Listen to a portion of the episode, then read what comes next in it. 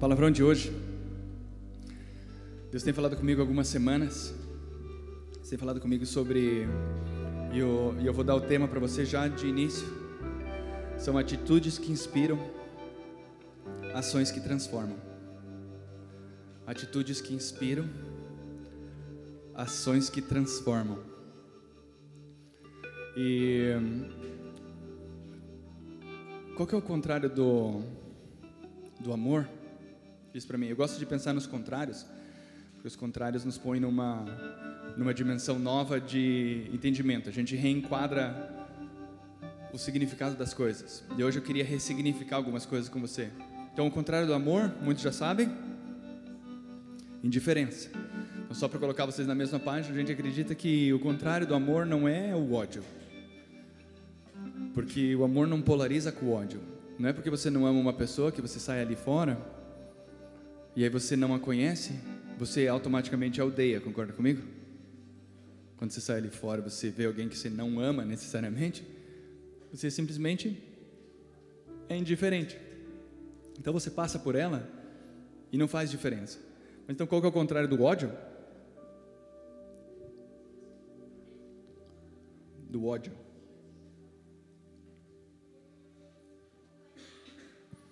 Qual que é o contrário do ódio? A paixão. Você concorda comigo que alguém está apaixonado hoje? Amanhã acontece alguma coisa, ele ele está odiando assim? O contrário do ódio não é o amor. Então, uma, a força de uma paixão é a mesma força que o ódio tem. Então, ele é uma linha muito tênue entre paixão e ódio. Eles são sentimentos correlatos. E aí, queria perguntar para você, qual que é o contrário do tédio? Hum? Animação, empolgação, certo? Alegria. Então, a melhor palavra para a gente descrever felicidade nas nossas vidas é alegria empolgação. Então, o contrário de felicidade não é tristeza. Qual é o contrário de felicidade? Tédio.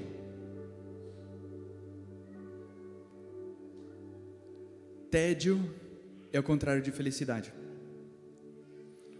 Porque nas nossas vidas a gente fica querendo estar feliz, estar alegre, mas a gente às vezes quer estar feliz, estar alegre sem tomar algumas atitudes.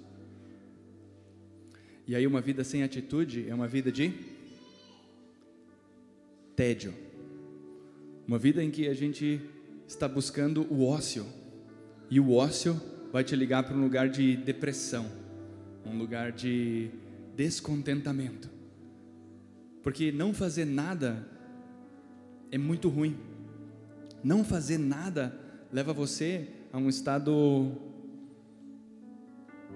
de depressão. A palavra de hoje está lá em Josué. Se você puder abrir comigo aí, ó. 2:1. Queria ler uma história para você. É uma história de alguém da genealogia de Jesus. E Raabe foi avó de Jessé. Jessé foi pai de de Davi? Tá? Então a história dessa aqui é da avó de Davi? Faz sentido? É uma árvore assim na vida de Davi? Se não fosse por causa dela, Davi não teria vindo a existir? Então essa essa história é dessa pessoa que nós estamos falando aqui. Estamos falando de Raabe. Já, já dou mais contexto sobre quem era Raabe, mas diz assim a história, ó. Desse tim, Josué, filho de Num, enviou secretamente dois espiões. Vão e examinem a terra. Investiguem Jericó. Eles foram, chegaram à casa de uma prostituta chamada Raabe e ali permaneceram. Foi dito ao rei de Jericó: Acabamos de saber que essa noite chegaram alguns homens para espionar a terra. Eles, eles pertencem ao povo de Israel. O 3. O rei de Jericó mandou dizer a Raabe: Traga para fora os homens que vieram passar a noite em sua casa. Eles são espiões, vieram espionar a terra. Mas a mulher havia escondido os dois homens. Ela disse: De fato, dois homens vieram até aqui, mas eu não sabia de onde eram. À noite, antes de fecharem a porta da cidade, eles foram embora, mas não sei dizer para onde foram. Creio que se vocês correrem, ainda poderão alcançá-los. Na verdade, ela os havia levado para o terraço e escondido debaixo dos talos de linho espalhados ali. Os homens iniciaram a perseguição perto do local de travessia do Jordão. Logo que eles saíram, os portões da cidade se fecharam. Antes que os espiões se deitassem, a mulher veio ao encontro deles no telhado e disse: Sei que o Eterno deu a vocês esta terra. Estamos todos aterrorizados. A população está desesperada, porque soubemos que Deus secou as águas do Mar Vermelho diante de vocês na saída do Egito. E o que ele fez aos dois reis amorreus, Seom e Og, a leste do Jordão, exterminados por vocês numa santa condenação. Quando nos deram a notícia, nosso coração gelou e ficamos deprimidos. Tudo isso por causa de vocês, pois o eterno seu Deus é Deus em cima, no céu, e embaixo, na terra. Por isso, quero que me prometam uma coisa em nome do eterno. Eu ajudei vocês, agora ajudem a minha família.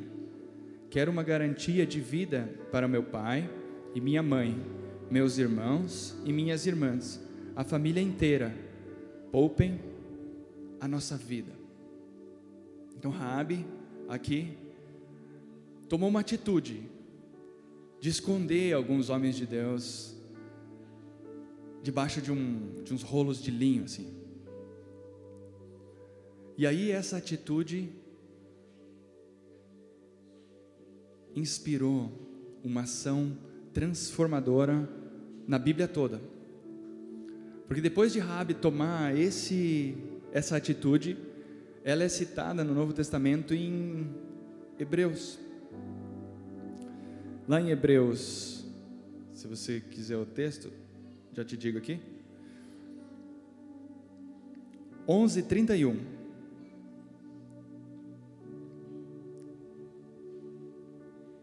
Diz assim, ó: por um ato de fé, Raabe, a prostituta de Jericó, acolheu os espiões e escapou da destruição que veio sobre os que recusaram a confiar em Deus.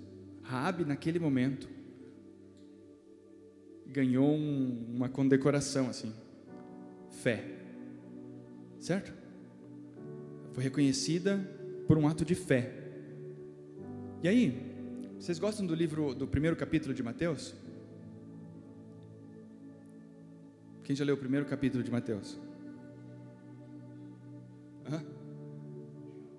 É chato pra caramba, né? Meu, mas por que será que isso está lá? Por que, que, por que tem toda aquela genealogia? Eu quero que você só se atente a um nome, no versículo 5, mais ou menos.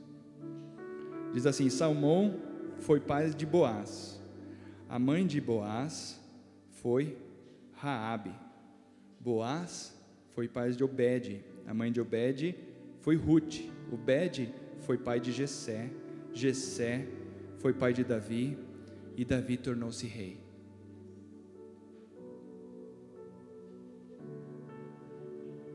Por que, que será que Deus fez questão de mostrar isso para você? Por que Deus fez questão dele, dele mostrar isso para mim? É porque às vezes a gente está esperando tomar uma atitude, gente, quando está tudo certo. E talvez na sua vida não esteja tudo certo. E aí você quer tomar uma atitude fazendo tudo certo. Só que não é a respeito de fazer certo, é a respeito de fazer o justo. Eu quero que você imagine comigo Sérgio Moro, certo? Dois anos atrás, um ano e meio atrás, ele libera uma gravação do Lula, depois que tinha fechado o tempo judicial da escuta telefônica. Você lembra disso? O Sérgio Moro fez o que era certo. Se pela lei ele, como juiz, fez o que era certo? Não, certo? Porque ele não podia ter liberado o áudio depois que tinha fechado o tempo regulamentar da justiça. Mas o que, que o Sérgio Moro fez ainda assim? Colocou a cabeça a prêmio e divulgou o áudio. E aquela divulgação do áudio levou a um aprofundamento da questão e condenação em segunda instância. Certo? Que hoje estão discutindo se deve ou não ter condenação em segunda instância de novo. Eles vão reverter essa. Mas quero que você entenda uma coisa: às vezes na sua vida você está querendo fazer uma coisa certa, só que ela é injusta.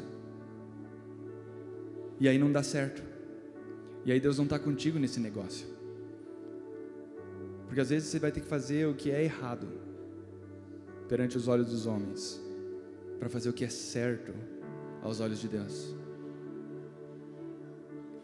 E aí Raabe, você pode olhar para ela, ela não tinha ela não tinha estatura nenhuma social, certo? Porque o que, que ela era? Uma prostituta. E aí a gente fica se perguntando: será que Deus pode usar a mim? Será que uma atitude minha pode fazer diferença? Eu estou tão sujo, eu estou tão aquém, eu sou tão longe, Deus não, não pode usar a minha vida. E hoje de manhã eu queria dizer que uma atitude sua pode mudar tudo, inclusive a história da humanidade. Mas essa atitude que você vai tomar hoje vai inspirar para o futuro ações extraordinárias. Porque as pessoas vão poder olhar para a sua atitude e se apoiar naquilo que você está fazendo Agora, nós como brasileiros podemos se apoiar na atitude do juiz Sérgio Moro, não é? A gente olha para ele e fala assim: nós precisamos mudar esse país. Não necessariamente fazendo o que é certo, mas fazendo o que é justo. Porque às vezes a lei não vai na direção do que é justo, ela está indo na direção de dizer o que é certo ou errado. Mas a lei nas nossas vidas não é capaz de te justificar, te reposicionar, te colocar num lugar onde você pode reinar livre, justo, como Deus criou você para ser. Então, nessa manhã, eu quero te inspirar a tomar atitudes. Raabe tomou essa atitude. E aí, no tempo que eles foram ocupar Jericó, se for continuar lendo o texto, eles falaram assim: faz a mesma coisa que você fez, pega a mesma atitude que você teve lá atrás. E aí eu quero que os teus familiares permaneçam dentro de casa. E de dentro de casa vocês põem uma corda vermelha na janela, a mesma corda que você colocou para a gente fugir.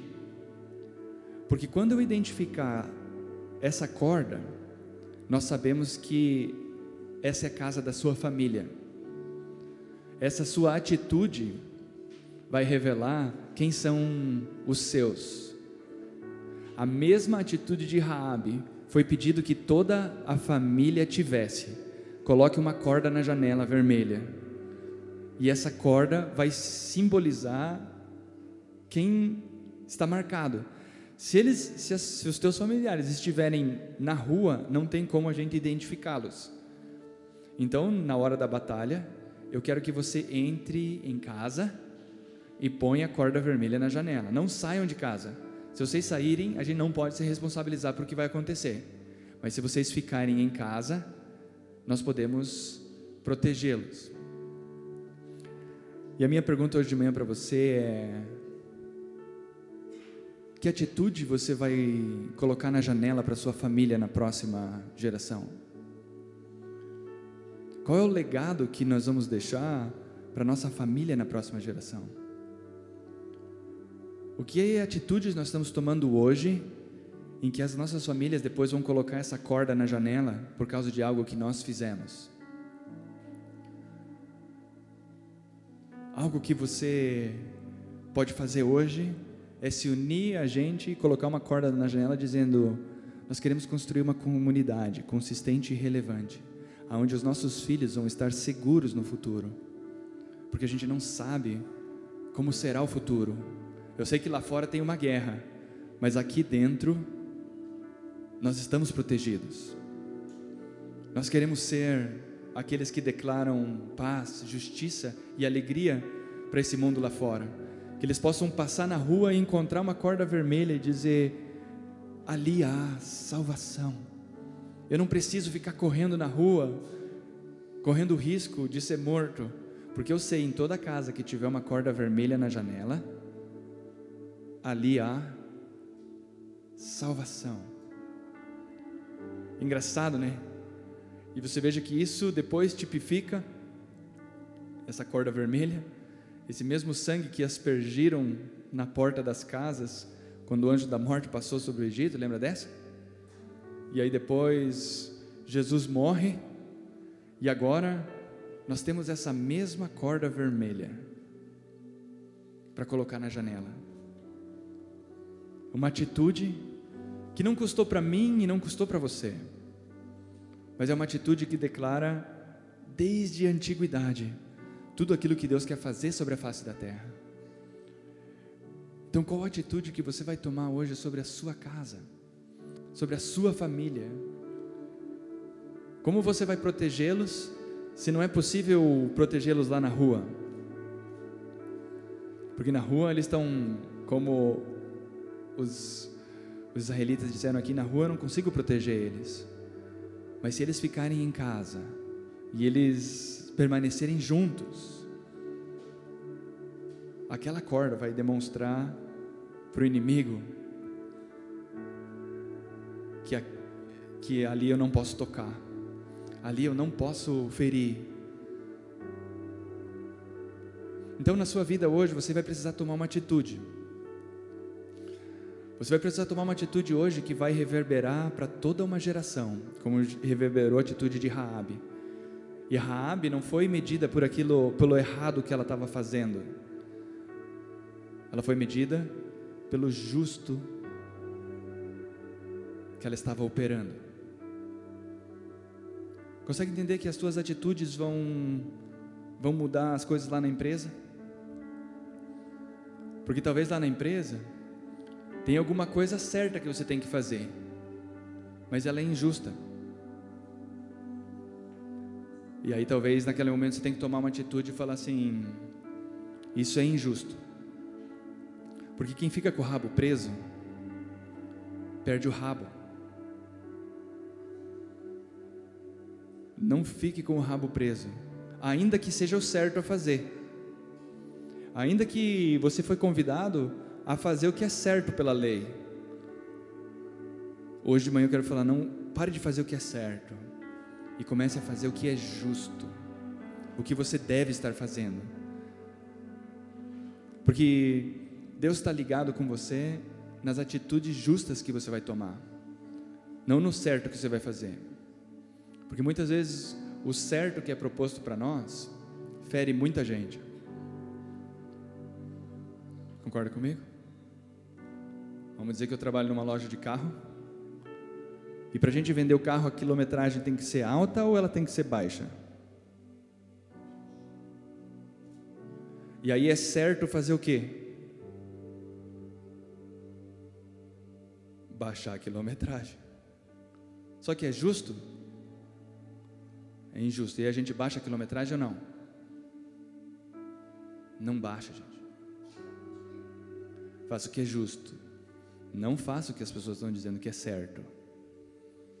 Porque querendo levar vantagem, que nesse país a gente tem uma cultura muito forte de que o mundo é dos espertos, não tem isso? E talvez você está sendo levado por essa onda, por esse pensamento de que o mundo é dos espertos. Se eu, se eu conseguir ganhar mais um pouco na comissão, se eu conseguir mudar alguma coisa aqui, meu, é, é negócio, isso aqui não é religião, isso aqui é negócio. Mas eu queria dizer para você que integridade, uma vida de integridade é viver o mesmo você aqui e lá. Não importa onde você esteja, você é justo. E o meu justo viverá da fé. Na galeria dos heróis da fé, Raabe, pela fé, alcançou uma posição superior em Deus. Você precisa alcançar posições superiores na sua vida, não por aquilo que você está fazendo, mas pelas atitudes de fé que você está tomando. Qual atitude de fé você está tomando na sua vida? Porque muitas vezes a gente até quer crer, mas a gente precisa ver. Não é assim? Raabe, de fato e de direito, ela tinha dois espias dentro da casa dela. Ela sabia que o povo de Israel ia ganhar a guerra? Tinha como ela ver isso? Pensa, tem dois caras na tua casa escondido, você nem sabe o tamanho do exército. Você, você só ouviu falar que alguém disse que isso aconteceu. E aí que, que era mais fácil para ela? Acreditar no guarda que estava batendo na porta? Ou acreditar no povo que ela, no Deus e nas, nos feitos que ela nunca tinha visto? Raabe creu naquilo que Deus estava fazendo sem ver. Que é exatamente o que nós estamos fazendo. Nós estamos crendo naquilo que Deus vai fazer sem ver. E é isso que você precisa para o teu futuro. Você precisa crer que Deus vai libertar toda a sua família, mesmo que você não consiga ver, mesmo que você não consiga enxergar. Então, para o futuro, só tem uma atitude que vai te conduzir à salvação: a fé. Você precisa sair daqui hoje crendo que essa atitude pode mudar tudo. Mas é uma atitude de fé. Não vai dar para ver. Então, eu posso falar para vocês sobre muita coisa que a gente sonha sobre o futuro como comunidade. Mas eu quero olhar que você hoje se conecte com tudo aquilo que Deus já fez, pelas cordas vermelhas que já foram colocadas na janela, e agora chegou a sua vez. Chegou a sua vez, nessa geração, de colocar uma corda na janela. E aí o que eu estou falando com isso é. Deixa as pessoas entrarem na sua casa. Deixa elas habitarem a sua casa. Deixa os espias entrarem. Deixa as pessoas que Deus está mandando nessa geração chegarem até você, permearem a sua vida. Porque talvez a sua casa ainda esteja fechada e não tem uma corda na janela. As pessoas não sabem que ali há salvação, que ali há redenção. Mas essa atitude pode mudar tudo. Porque não é a respeito da gente se reunir aqui no domingo é a respeito da gente ser essa igreja que se move e existe sobre a face da terra, para que todos aqueles que não sabem consigam enxergar uma corda vermelha na janela e dizer: ali há salvação. Então, se você não tem um grupo que você se reúne durante a semana, que você pode se conectar, eu queria dizer para você: se conecta com a gente. A gente resolveu colocar uma uma corda vermelha na janela.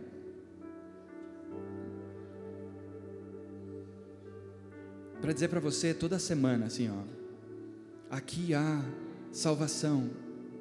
Eu não sei exatamente pelo aquilo que você está passando, mas vamos orar. Essa atitude vai inspirar uma geração e uma transformação na nossa cidade sem precedentes. Que não é a respeito de reunir as pessoas debaixo de uma congregação, de uma placa ou de uma igreja. É a respeito de reunir toda a igreja sem placa, sem denominação e sem lei. Uma igreja que usa a Bíblia como regra de fé e prática. E nos basta. Não é a respeito da gente construir uma igreja no cinema. É a, gente, é a respeito gente construir com vocês a igreja. Consegue entender isso? Então o que a gente quer é colocar mais cordas vermelhas na janela.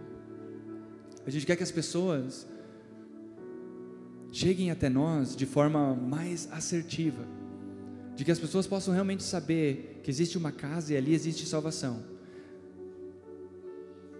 Mas para isso, não dá para a gente fazer sozinho. Concorda comigo que não vai caber todo mundo na minha casa? Na casa de Raabe coube dois espias. Talvez na sua caiba só dois espias. E tá beleza. É só dois que a gente precisa mesmo para mudar toda a história daqui para frente. Você só precisa estar disponível. A gente precisa dessa sua disponibilidade, desse coração aberto, de você dizer, gente, eu quero fazer diferente. Eu quero fazer isso para o futuro.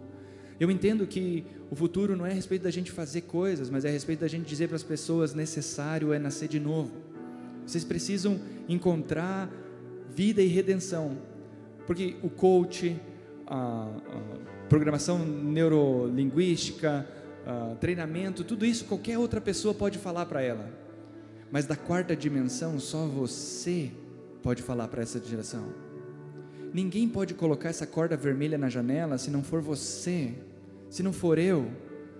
Não tem como a gente ir para o futuro falando sobre N coisas. O mundo talvez seja muito melhor que eu falando de inovação, falando de design thinking, falando de tantas coisas que eu sei falar sobre marketing.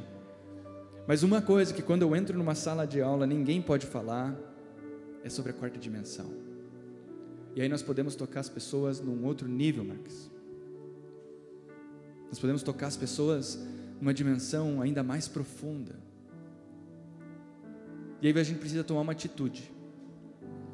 Essa semana, o Marcos estava em casa e ele tomou uma atitude. Eu queria que ele compartilhasse testemunho com você. Porque essa atitude vai mudar tudo da descendência dele hoje até a última geração. Presta atenção nesse testemunho. Então, é, para quem me conhece, eu sou um, um cara que eu sou adotado e eu sempre achei que o propósito de vida para minha vida tinha era a respeito de mim. Então, eu entrei nessa família porque tem um propósito sobre a minha vida e tudo mais. Só que se você vê a história de, jo, de José, ele alimentou uma multidão. O propósito dele, o sonho dele era qual? Era ele ser maior do que os irmãos e eles se dobrarem diante dele. Mas por que que isso aconteceu? Porque naquelas pessoas que estavam se dobrando diante dele havia Judá, e Judá foi a descendência de Cristo. Então, na verdade, o propósito dele era ser maior do que os irmãos, mas o propósito real dele era alimentar a multidão, era alimentar a descendência de Jesus. E daí Deus falou muito forte comigo assim, tipo, cara, por que, que você entrou nessa família? Para para pensar. Tipo, o que, que Deus tem para você, para você ter entrado exatamente nesse tempo, para você ter nascido exatamente nesse tempo, para você ter conhecido exatamente essas pessoas, você ter entrado exatamente nessa família. E daí Deus ele falou assim: Eu comecei algo com teu pai. Teu pai ele é pastor. Os teus irmãos eles são pastores. Mas olha para os filhos deles. Você vê isso continuando? E, e, sendo bem sincero, eu não vejo isso continuando. E daí Deus falou assim: Você entrou nessa família não simplesmente para cumprir o teu propósito na terra, mas para que a descendência do teu pai continuasse aqui na terra. Porque eu quero que da descendência do teu pai, o teu filho continue a descendência dele. E isso me vem um senso de propósito que, tipo, cara, eu sou muito massa, eu quero que meu filho saia nesse Brasil rasgando o Brasil. Eu quero que ele seja muito mais incrível do aquilo que eu sou, porque o propósito não tem mais a ver a respeito do que eu tenho que fazer e do sonho que eu tenho que realizar, mas é o sonho que eu tenho que construir para ele. Porque você entende que hoje a tua realidade é a realização do sonho de alguém. É porque Deus sonhou algo, é porque alguém sonhou algo, é que você está vivendo o que está vivendo. Talvez o teu pai não tenha feito uma faculdade, mas hoje você pode estar fazendo uma faculdade. Talvez o teu pai tenha trabalhado com um trabalho braçal e hoje você pode trabalhar no escritório, numa agência de, numa agência de publicidade ou outra coisa. Tudo porque um dia ele teve um sonho e a realização do sonho dele não terminou nele, mas terminou em você. Então entenda que existe um sonho sobre a tua vida. E esse sonho ele ele não diz respeito apenas da realização de pessoas se dobrando perante você, mas existe um sonho maior que é alimentar uma multidão e a descendência de Cristo. Então, tendo esse entendimento, eu cheguei para meu pai e falei assim: pai, o negócio é o seguinte, eu vi que meus irmãos aí, tipo, eles são muito massa, eles, cara, pregam o Brasil inteiro, só que eu não vejo a descendência deles continuando isso, e eu tive o entendimento que eu entrei nessa família para continuar essa descendência. E eu quero que o Senhor ore por mim e o Senhor diga assim: todas as igrejas que eu não abri, todas as pregações que eu não preguei, todas as pessoas que eu não batizei, eu quero que através dessa, desse cara aqui aconteça. Daí meu pai olhou para mim e falou assim: Cara, uma semana atrás eu estava orando e eu dizia assim: Quem que vai continuar isso? Quem vai continuar aquilo que eu comecei? E daí eu cheguei para ele e falei isso. Ele falou assim: Você é a resposta da minha oração.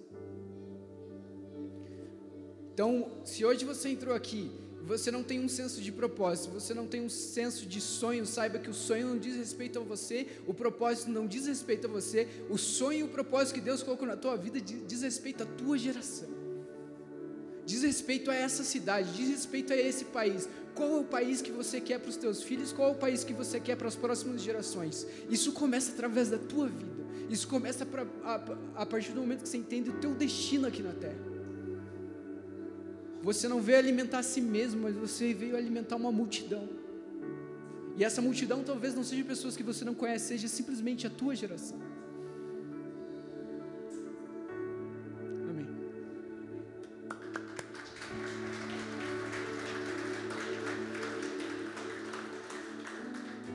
Uma atitude que inspira. Nós queremos levantar mais testemunhas desse mesmo amor. Nós precisamos de mais testemunhas, gente. Tem muita pouca gente testemunhando isso assim, de vida, assim, ó. Deus está falando comigo, deixa eu te contar uma coisa.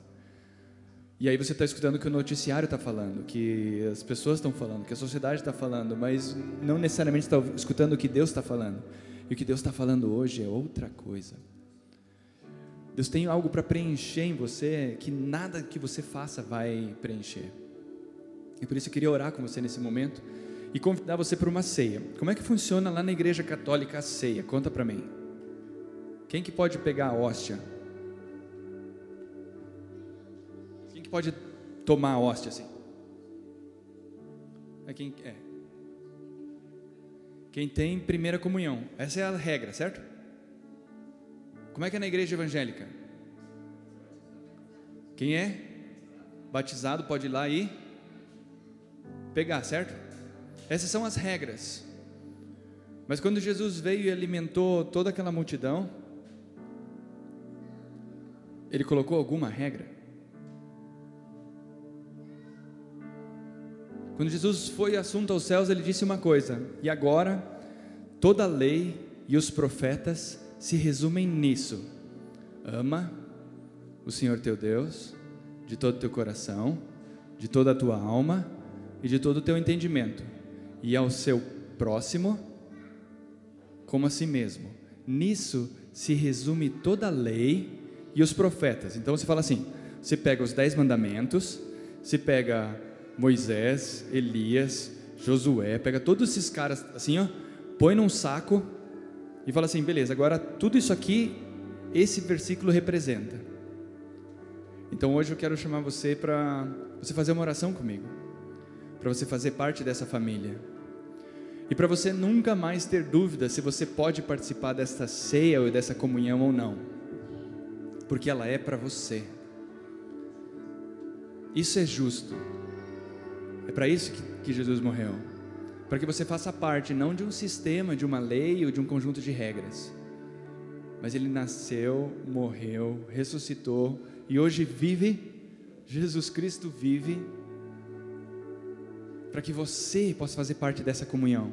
Mas essa comunhão não é esse ato litúrgico. essa comunhão é a corda vermelha na janela. Convida as pessoas para entrar na sua casa. Só fala para elas do teu testemunho, e isso vai mudar toda uma geração. Então, quem ainda não fez uma oração assim, quem ainda não tem certeza de que de salvação, eu queria convidar para você entrar na casa. Eu estou colocando essa corda na janela para você hoje. E você pode dizer: Eu quero entrar nessa casa. E eu quero habitar nela todos os dias da minha vida, seguro. Sem sombra de dúvida daquilo que Deus vai fazer ou tem para minha vida. Porque Ele é o único capaz de tirar esse sentimento que está aí dentro. E Ele vai tirar esse sentimento de dentro de você. E nós vamos ser uma geração completamente diferente depois de amanhã. Então, ora assim comigo, Senhor Jesus, obrigado por esta manhã. Eu entendo que uma atitude minha pode mudar tudo. Então, a atitude que eu quero tomar hoje é pedir, vem fazer parte da minha vida. Eu quero, Senhor, que o Senhor governe sobre mim, sobre a minha casa, sobre os meus pensamentos, sobre as minhas finanças. Eu preciso, Jesus, de salvação nesses três níveis. Eu preciso, Deus, de salvação na minha família. Eu preciso, Senhor, de salvação nas minhas finanças. Eu preciso, Senhor, de salvação no meu, nos meus relacionamentos. Chega de viver sozinho, Jesus. Eu quero fazer algo maior. E eu quero viver para algo maior. Em nome de Jesus. Amém.